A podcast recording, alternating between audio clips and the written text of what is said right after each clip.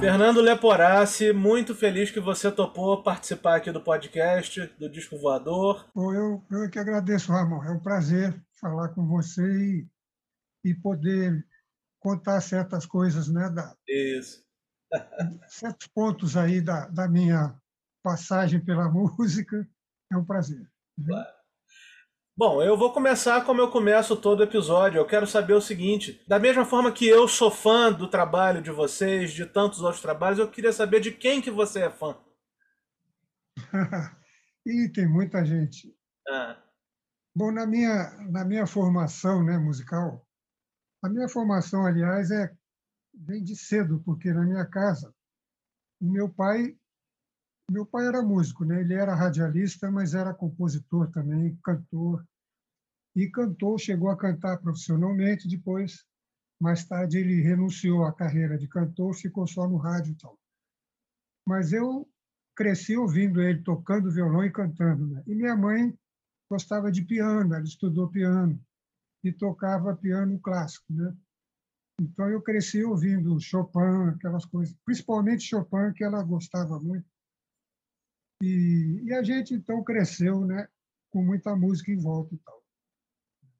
Eu comecei a aprender violão cedo com meu pai. É, quando era garoto assim e tal, né, eu ia vendo, ia fazendo umas coisinhas e tal. E mais tarde eu fui conhecendo gente, né, e até alguns colegas, alguns alguns músicos que teve um que foi namorada da minha irmã mais velha, Márcia, o Roberto Jorge.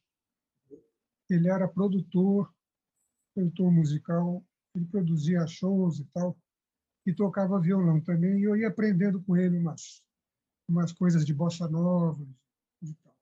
Isso eu tinha uns 14 anos, 15 anos. E depois eu resolvi aprender harmonia. É, comprei um livro do um livro do Paulinho Nogueira, era um manual né, de violão que ali tinha tudo que era básico de harmonia, assim, de cifra, né? Era cifra. Em vez do dó, ré, mi, fá, sol, era o ABCD, era lá, si, era o A, né? Sim. A, B, C, D, enfim. Agora, você perguntou de quem que eu, de quem que eu gosto, né? Bom, aí, além dos que, além da, da turma de casa, meu pai, por exemplo, me turmou muito naquele, naquele pessoal da antiga, né, da velha guarda, que ouvia muito aquelas músicas. Desde Noel Rosa, passando por todos aqueles compositores antigos e tal.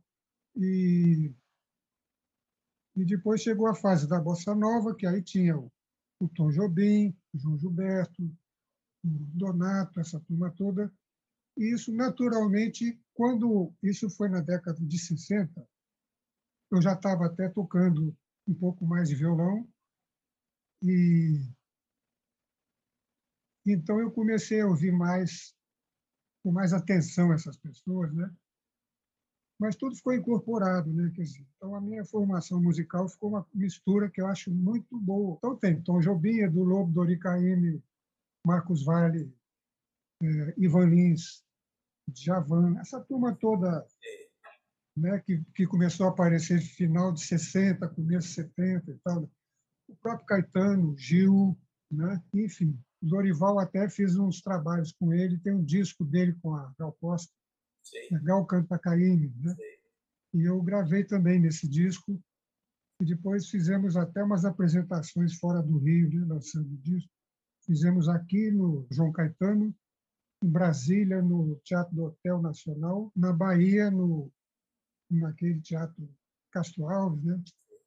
enfim, São Paulo também, no IAB. Eu sei que eu conheci bastante essa turma.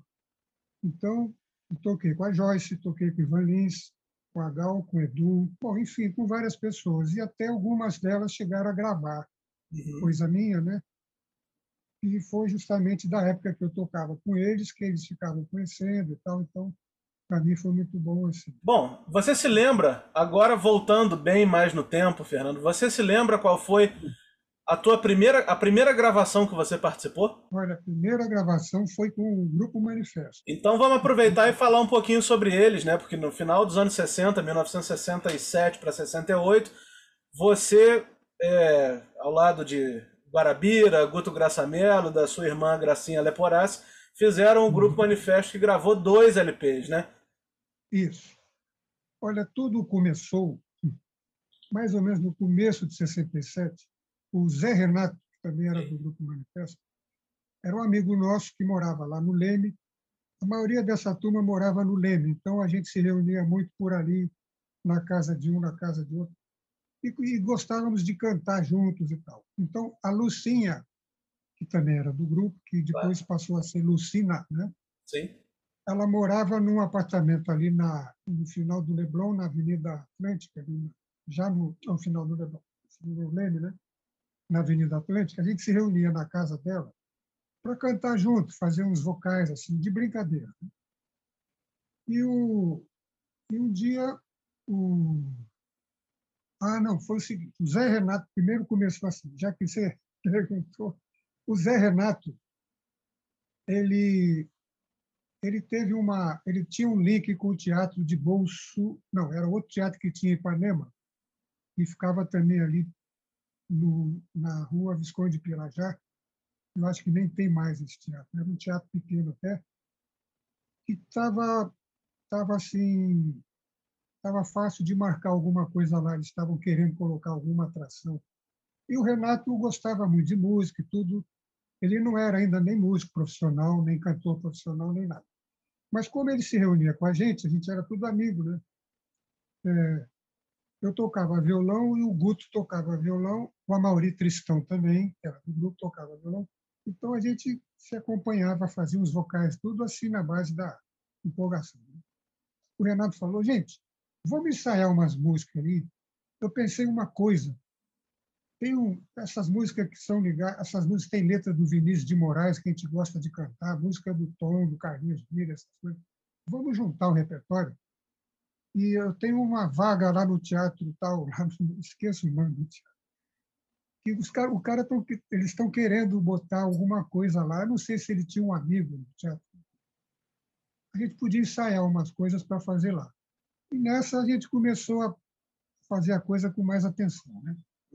Só que ficávamos ainda lá na casa da Lucinha, preparando umas músicas. Aí entrou em cena o Paulo Graçamelo, que era irmão do Guto, ele era mais velho que o Guto. O Paulo, ele era ator, Paulo Graçamelo, mas ele também era envolvido com coisa de música.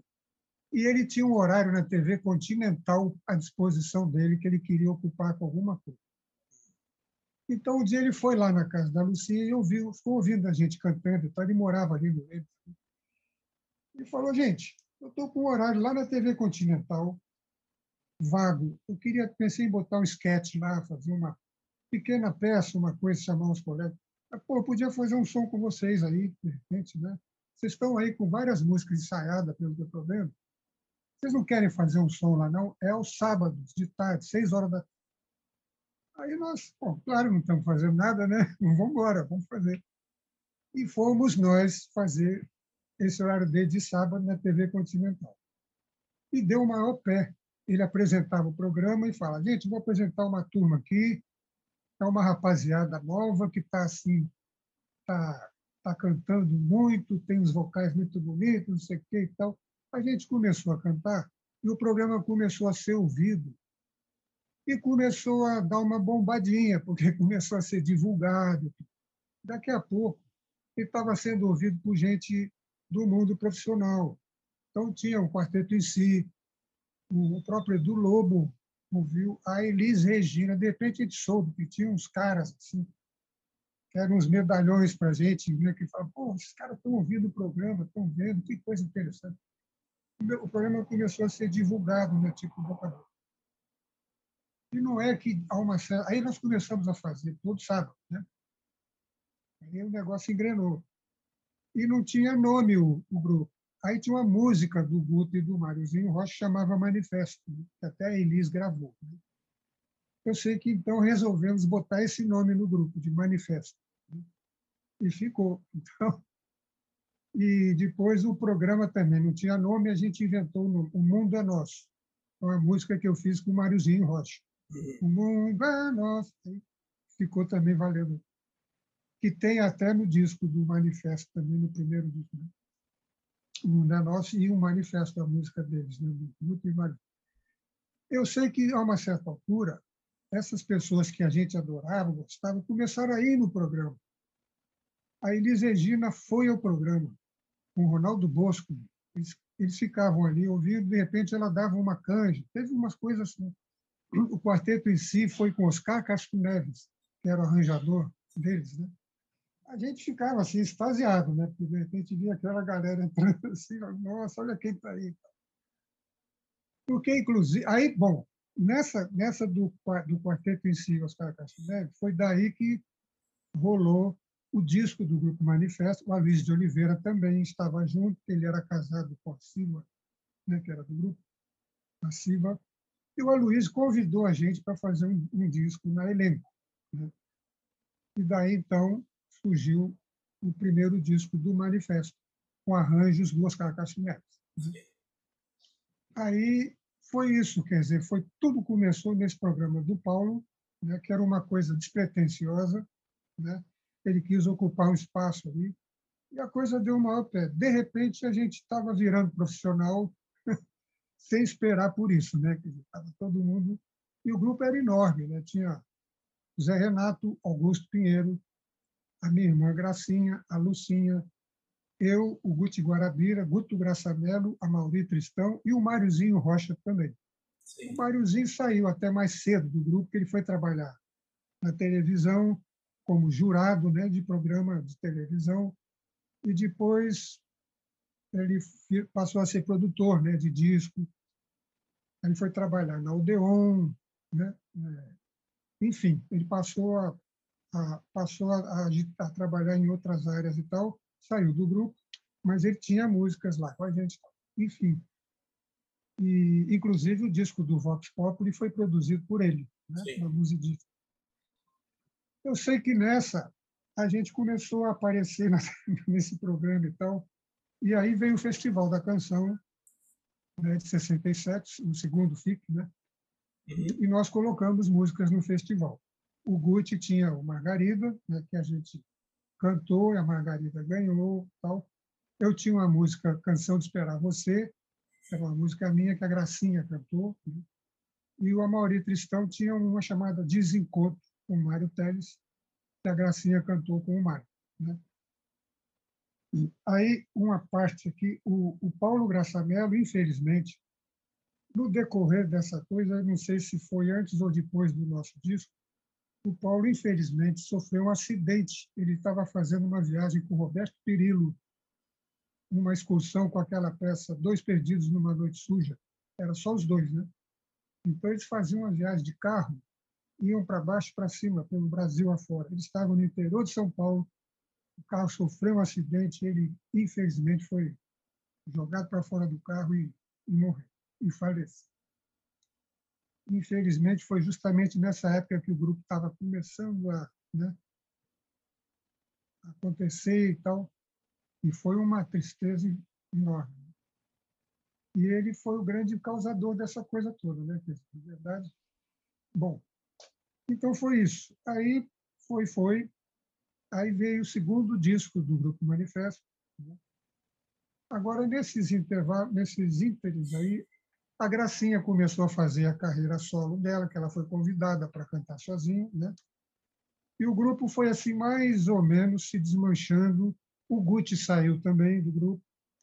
E nós chegamos a fazer o segundo disco, mas o grupo já estava mais ou menos né, não sei, não lembro nem se a gente chegou a. A gente fazia muito show no, é, entre o primeiro e o segundo disco. Né? Viajamos pelo Brasil. Depois do segundo disco, eu acho que a coisa foi diminuindo e acabou. O grupo acabou acabando. Sim. Enfim. E aí ficamos assim parados, né? E aí cada um pensando, bom, e agora? Vou fazer o quê? Eu, por exemplo, tocava violão, compunha, mas ainda era muito, estava começando assim, e era muito tímido. Pensei, poxa, o que, é que eu vou fazer? Vou sair cantando sozinha. Eu tinha uma vergonha danada de cantar sozinho, era um problema. E todo mundo ali, ninguém era cantor profissional, ninguém tinha cantado, feito alguma coisa solo. Assim. Né?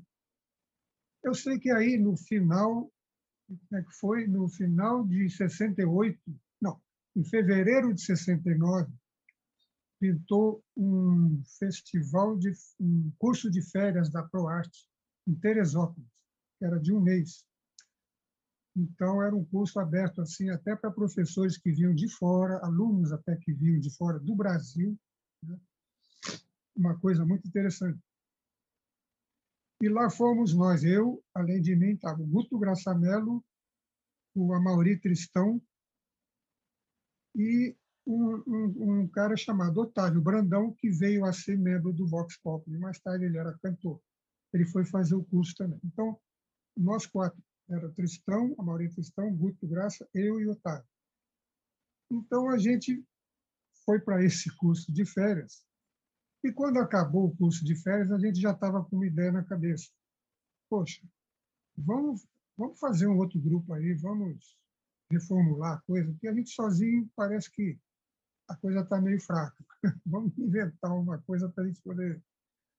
Acontece que a gente, para atacar só de violão, já não estava não estava dando, não era isso que a gente queria. A gente queria ter um som mais amplo, com piano, tal, com ritmo, bateria. Aí o que, que nós fizemos?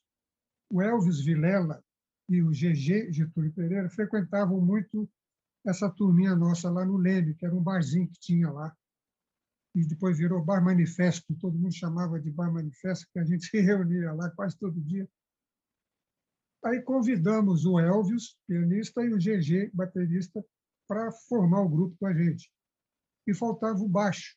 E eu, como era muito ligado nessa nessa região mais grave do violão, eu vivia fazendo lá as minhas baixarias, eu acabei pegando o baixo, quer dizer, eu acabei compramos um instrumento, aliás, compramos um equipamento, fizemos lá uma vaquinha, aí compramos contrabaixo elétrico, guitarra, amplificador, não sei o quê.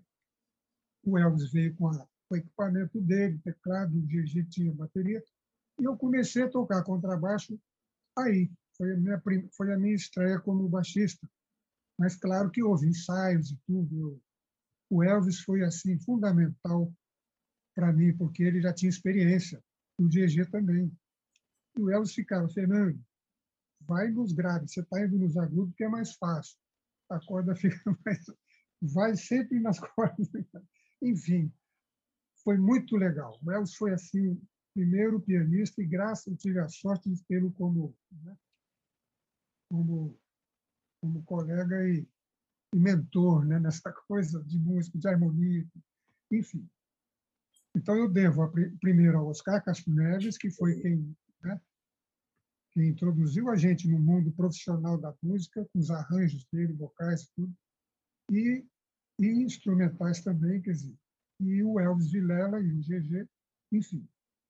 E aí formou-se o Vox Pop. Né. De onde veio esse nome? Isso foi uma coisa da gente. A gente, a gente foi falando, foi escrevendo mil nomes, né? Assim, tal.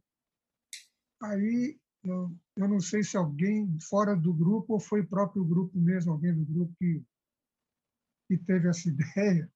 Eu já não lembro mais.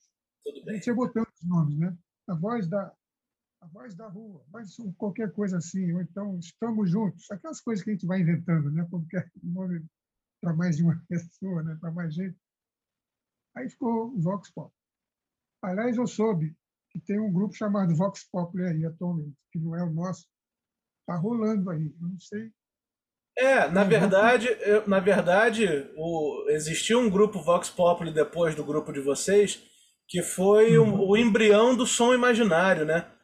Aquele pessoal do ah, som imaginário, o Tavito e tudo, eles tinham em um determinado momento assim muito curto, eles chegaram a se chamar Vox Populi. Exatamente, eu é. lembro disso, exatamente. Eu não sei, bom, não houve, não havia ligação com isso, mas Sim. eu lembro que teve esse episódio do, é. do Tavito, Frederico, talvez, não. Isso. Era é. turma, né? É, ele mesmo. Imaginário, exatamente. É. é Bom, Ô, ô, Fernando, eu queria, agora falando especificamente do Vox Populi, você hum. anteriormente listou um monte de artistas que vocês ouviam que, tem, que influenciaram vocês aí no Grupo Manifesto. Pensando uhum. agora no Grupo Vox Populi, essa, essas influências eram as mesmas ou vocês abriram um pouco mais o leque? Não, olha, aliás, eu esqueci até de falar do Milton, né, que inclusive já nessa época, aliás, o Milton pintou, na verdade, no festival, né? junto, com a, junto com a gente, praticamente. Porque ele pintou com Travessia, Morro Velho, Maria Minha Fé, né? nesse festival, né? que a gente ficou se conhecendo nessa, justamente nesse festival. Né? E o Vox Populi gravou duas músicas né, do Milton, Vera Cruz e o Gira Girou. Né? Então tem o Milton, que imagina, eu falei do Tom, falei de todo mundo, esqueci do Milton. Mas você está dizendo as outras pessoas que também faziam, fizeram o leque foi se abrindo. Né?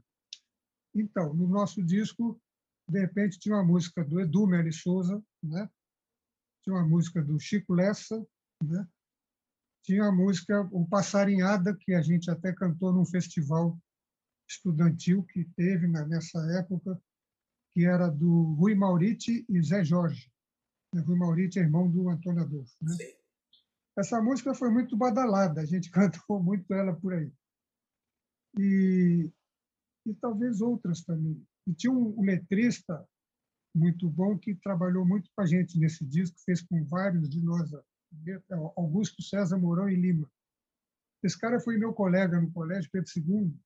Eu reencontrei mais tarde e ele começou a frequentar a gente também lá no Leme e acabou fazendo letra. Ele era muito bom nisso. Ele até Hoje em dia eu não sei onde é que ele anda, mas ele teve uma participação ativa como letrista nesse disco. Ele fez música com o Tristão, com o Guto, enfim. Comigo não, por acaso, mas eu fiz com outro Eu tenho Ventania nesse disco e a letra do Nelson Marques, que também ele parou de fazer letra e tal. Agora, bom, então o Vox Populi, né, ficou ficou formado assim por nós, dizer, eu, Guto, Cristão, Elvis Vilela, GG, e incorporamos Otávio Brandão, que cantava, e a Cecília Saldanha da Gama, que cantava também.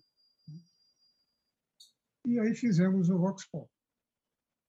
E, e a Cecília vinha a ser namorada do Luizinho Essa, na época. E o Luizinho Essa, um dia, quis ouvir o grupo falou, a Cília falou, poxa, o Luiz, o Luiz falou que vocês não querem ir lá na casa dele cantar, porque ele quer ouvir esse grupo aí, não sei.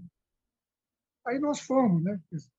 A gente era ótimo pô, cantar na casa do Luizinho West, que também era outro cara que a gente já ouvia na época.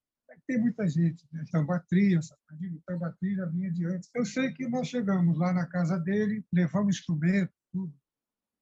Aí ele virou para a gente e falou assim, gente, o negócio é o seguinte, eu queria ouvir vocês, isso nós já estávamos com o disco feito né, e tal. Ah, não, desculpa.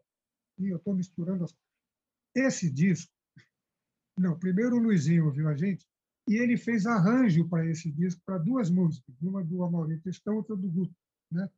Eu acho que era Tornado e a do Tristão, como é que chamava?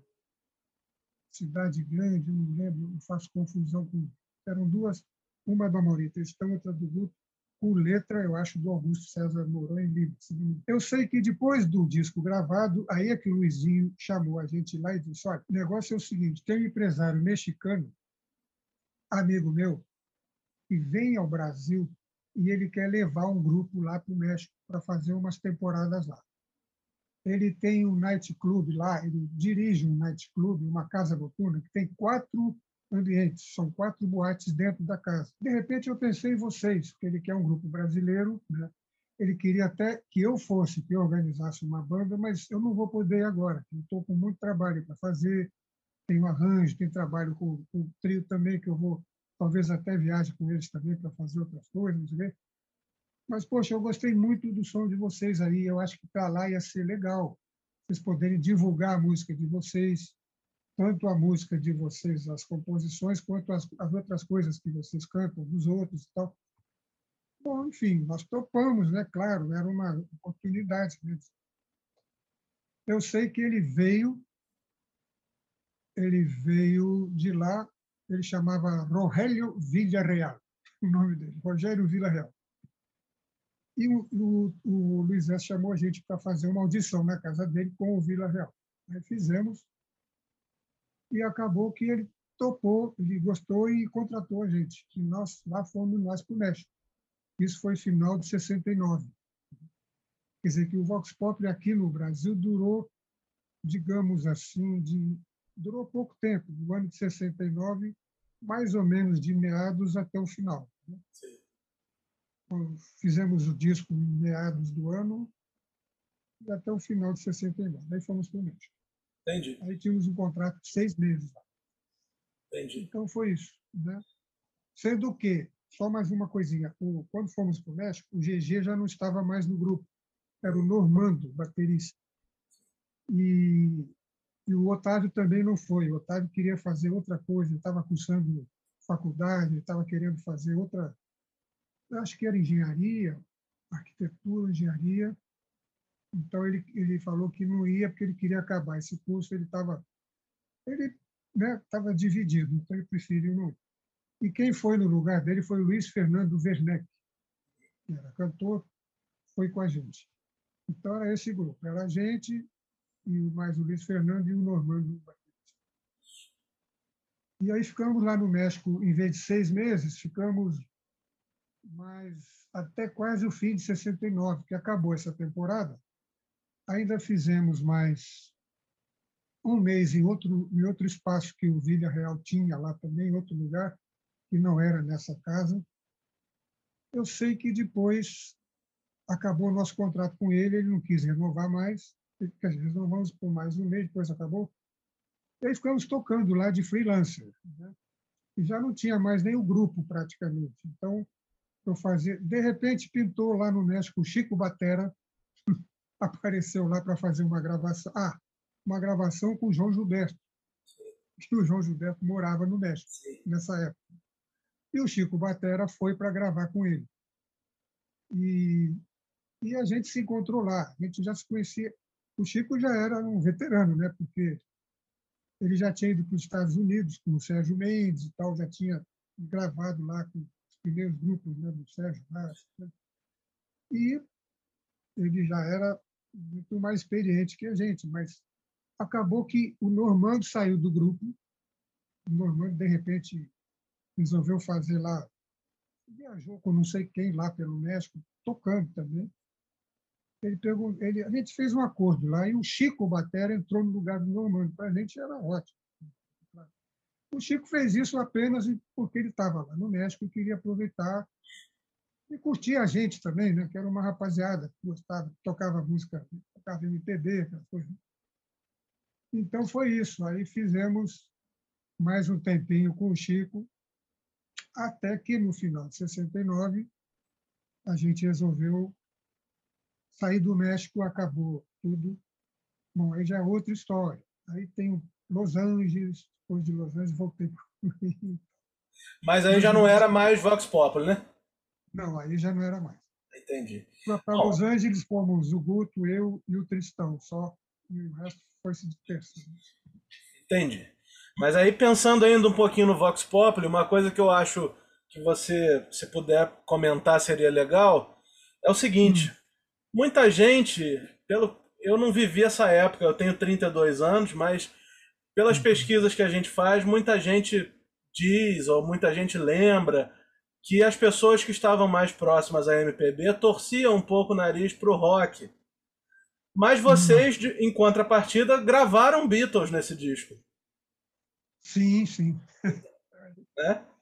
Gravamos como... Here, There and Everywhere. É, por que que teve essa escolha? Vocês curtiam Beatles? Como é que era? Na verdade, até era em ritmo de samba, né? Ficou uma coisa meio... Mas, de qualquer modo, a gente, não, a gente era fã dos Beatles. Eu, eu era desde a, desde a adolescência, desde a década de 60, né?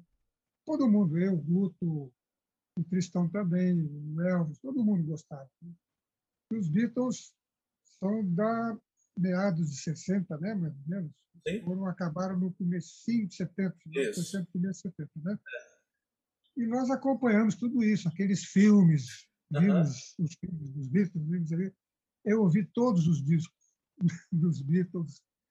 Aliás, por falar nisso, eu tenho uma música que eu fiz há algum tempo, há uns anos atrás, que agora o Nelson Wellington botou uma letra nela, nela que chama título provisório Beatlemania. Então é uma música, uma levada meio beatoniana que eu... enfim, a Célia, inclusive, adora tanto que ela fez Sim. aquele disco é. dos Beatles.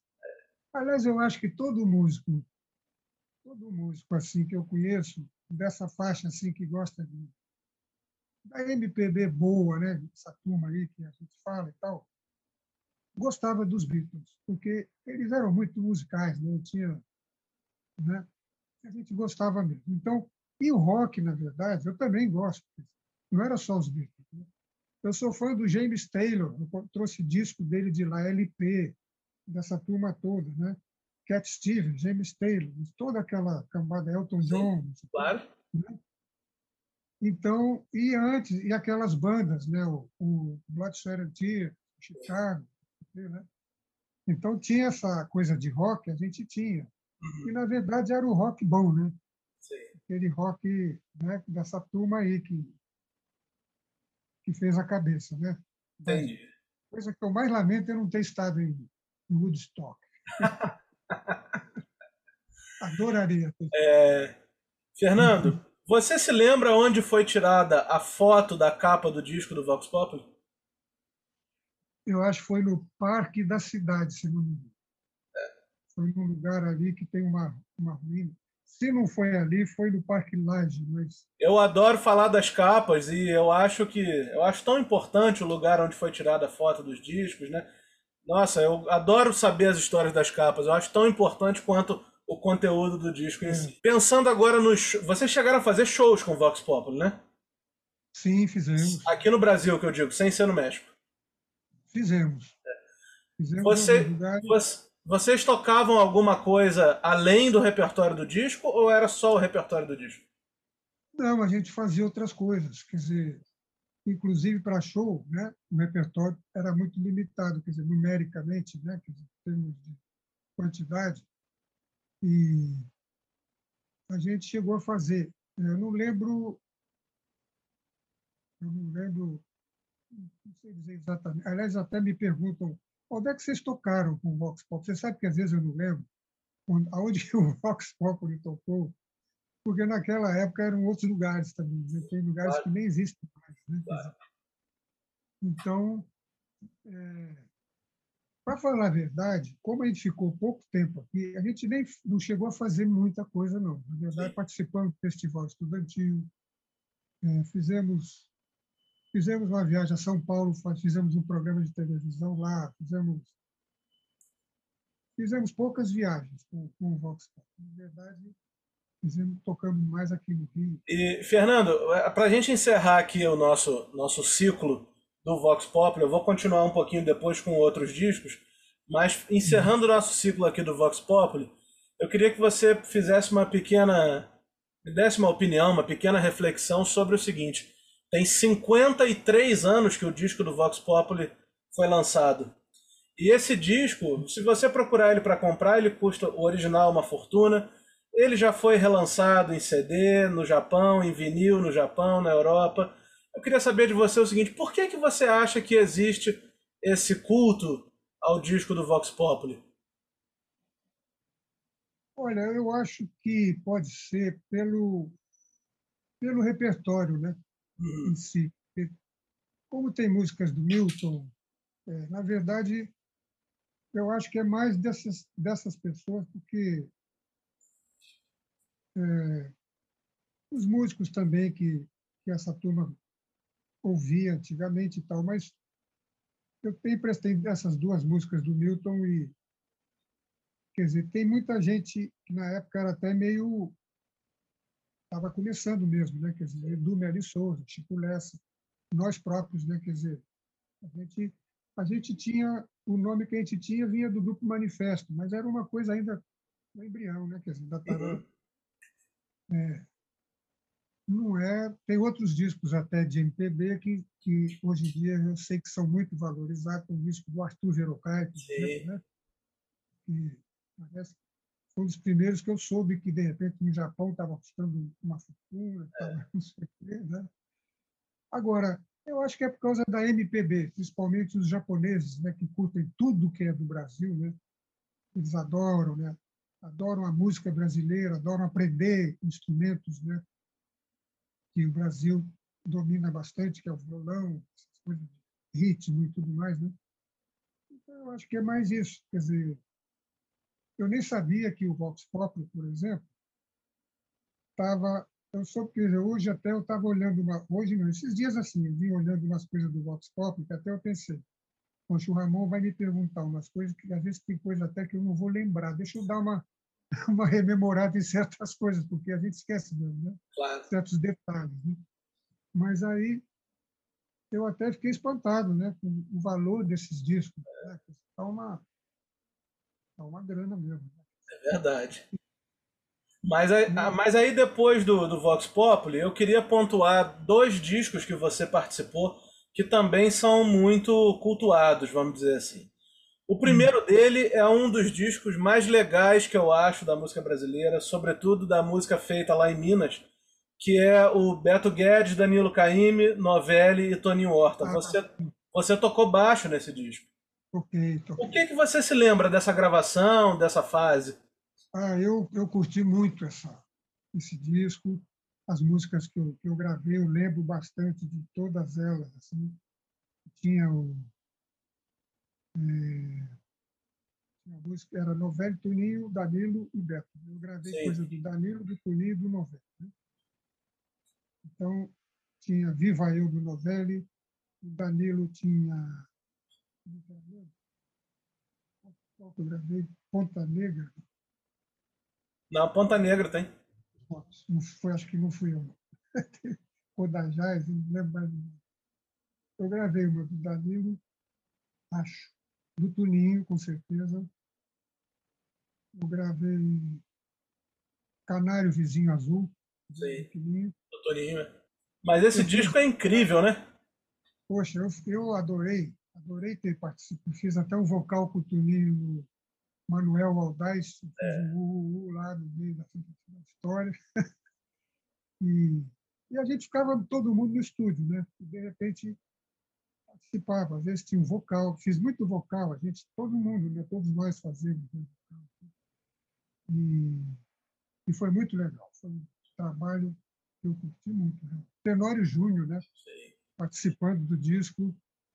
Poxa, o Tenório, infelizmente, também é. se foi, né? Deve ter sido um dos últimos discos que ele tocou, né? Sim, sim. O Tenório ele sumiu, na verdade, digamos assim, né, em 76. Esse, esse disco foi 73. Três. Dois. Três. Né? Três. 73. O Tenório depois gravou comigo num disco do Quarteto em Si, que eu fiz dois arranjos para elas. O Tenório tá, eram duas músicas do Zé Rodrigues, que o Tenor tocou também. E, bom, enfim. Mas você estava falando de outras. De outras é, tem um outro, um outro disco também que você está em 76. É o disco da Sueli Costa, desculpa, da Alaide Costa. É o disco Coração, né? Coração, e, e, inclusive tem uma, uma composição sua, O que se sabe de cor. Isso, isso o arranjo do João Donato. É, é um disco lindo esse também, né? Não, aliás, esse disco, não são dois discos. Eu gravei um disco com a Laide que não tem música minha, que foi arranjo do, acho que do Oscar Castro Neves. Sim, eu acho que é o anterior. É o anterior. É. Né? E depois ela gravou esse com arranjo é. do Donato, que tem essa música minha. Isso. Esse quem gravou o baixo foi o Novelli. Sim. Né?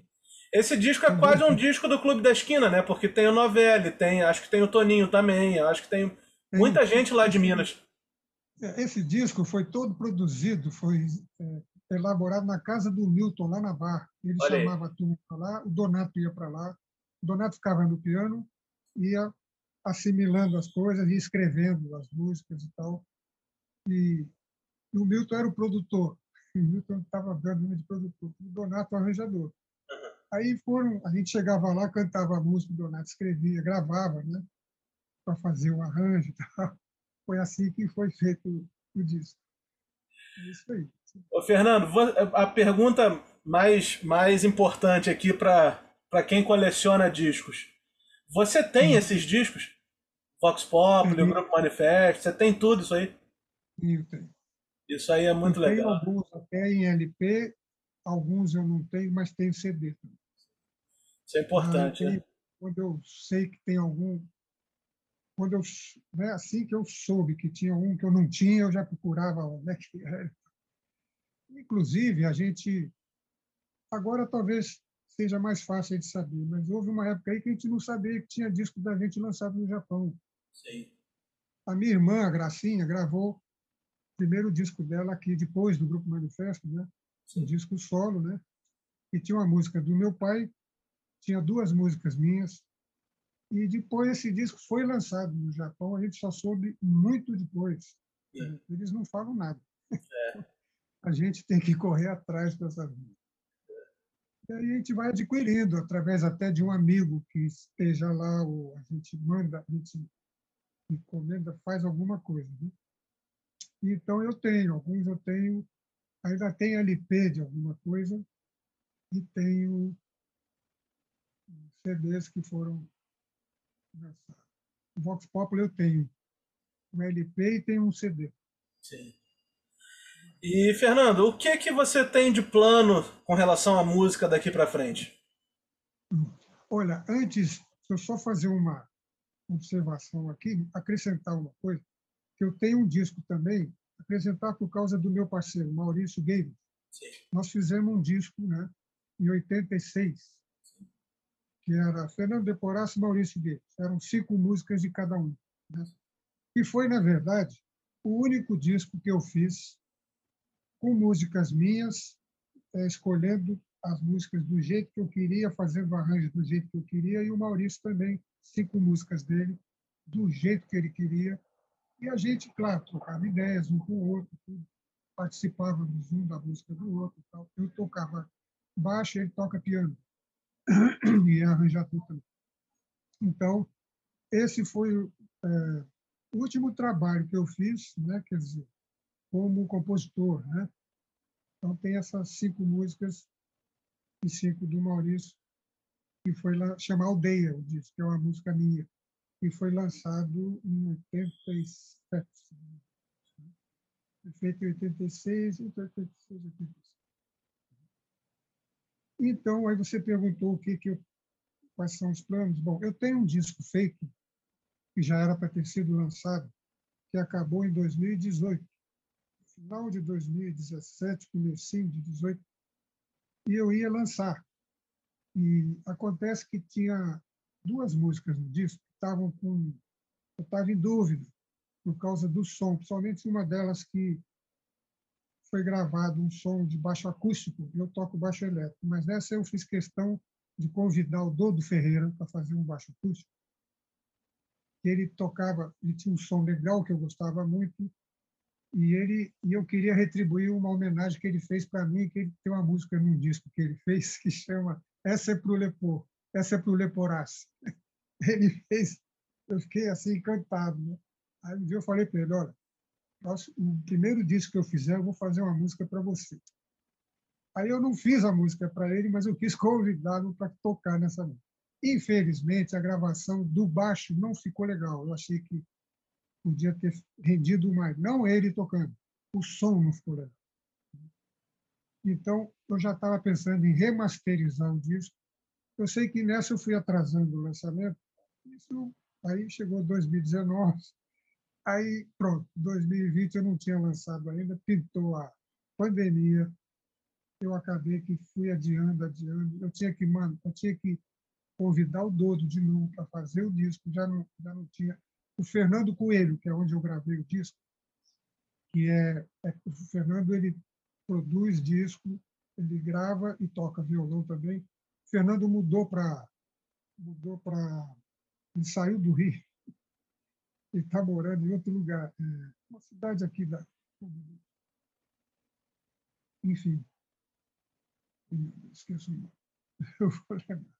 Mas o Fernando já não está nem aqui no Rio, quer dizer, já não poderia fazer no estúdio dele, porque com a pandemia já era inviável, né? Quer dizer, teria que arranjar um. Enfim, com isso eu fui adiando, adiando. E o disco até agora não saiu. Eu gravei 12 músicas. Eu nem vou lançar esse disco assim. Na verdade, eu já mudei de, de ideia, né, de esquema. Eu vou lançar nas plataformas, talvez até assim, algumas músicas. Vou lançando aos poucos, né? Porque também tem aquela história que você deve saber bem que hoje em dia um disco, né, você lança um disco, é muito difícil você divulgar um CD com muita música, você vender e colocar no lugar. Né? Poucas pessoas estão fazendo isso. É As pessoas estão colocando mais em, em plataformas. Né? Conheço muita gente que está fazendo EP, dizer, né? poucas músicas e botando isso. Estou pensando nisso, porque, em vista dessa dificuldade toda, inclusive financeira, também já está mais caro se fazer um CD, mandar prensar, mandar fazer capa, essas coisas todas. Esse tempo agora que a gente ficou parado, quer dizer, a gente tem que economizar, porque se Verdade. Está difícil para todo mundo. As de grana diminuíram bastante, né? É, então a gente verdade. tem que segurar. Verdade. Então é isso, esse disco está feito. Agora, então, entre os planos tem esse disco, e, eventualmente, um arranjo ou outro. Eu fiz um arranjo para Soninha Ferreira, que é do Quarteto de Si, e quis gravar uma música minha com a Célia. É um disco, é uma música chamada Dois Tons, uma música em homenagem ao Tom. A música é minha, a letra da Célia, que a Soninha quis gravar. Aí eu fiz o arranjo.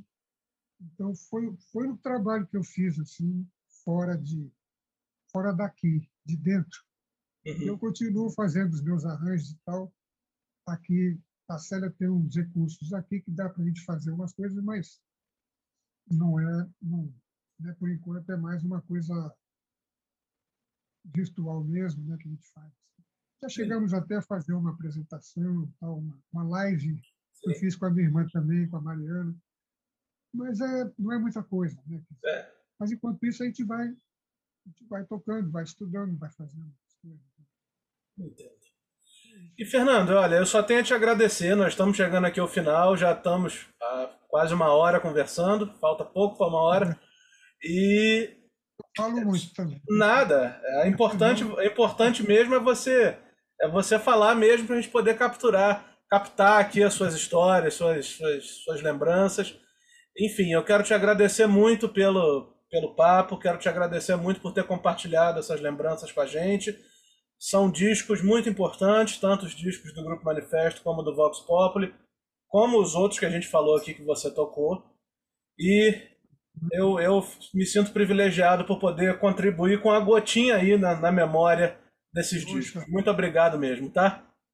Olha, eu é que agradeço a oportunidade de poder falar alguma coisa sobre esses trabalhos e, inclusive, indicar para as pessoas que ainda estou vivo, porque a gente você sabe que tem amigos, colegas meus, que às vezes eu não vejo e não falo há tanto tempo que eu falo, meu Deus, será que fulano está aí ainda? Deixa eu ver se eu consigo localizar ele, porque a gente fica sem, né? fica muito tempo sem ver as pessoas e sem falar com elas, ainda mais agora, assim, nessa época, né?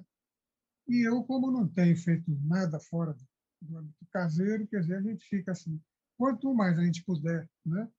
Divulgar essas coisas e você está me dando essa honra de poder falar um pouco dessas coisas. Eu agradeço muito.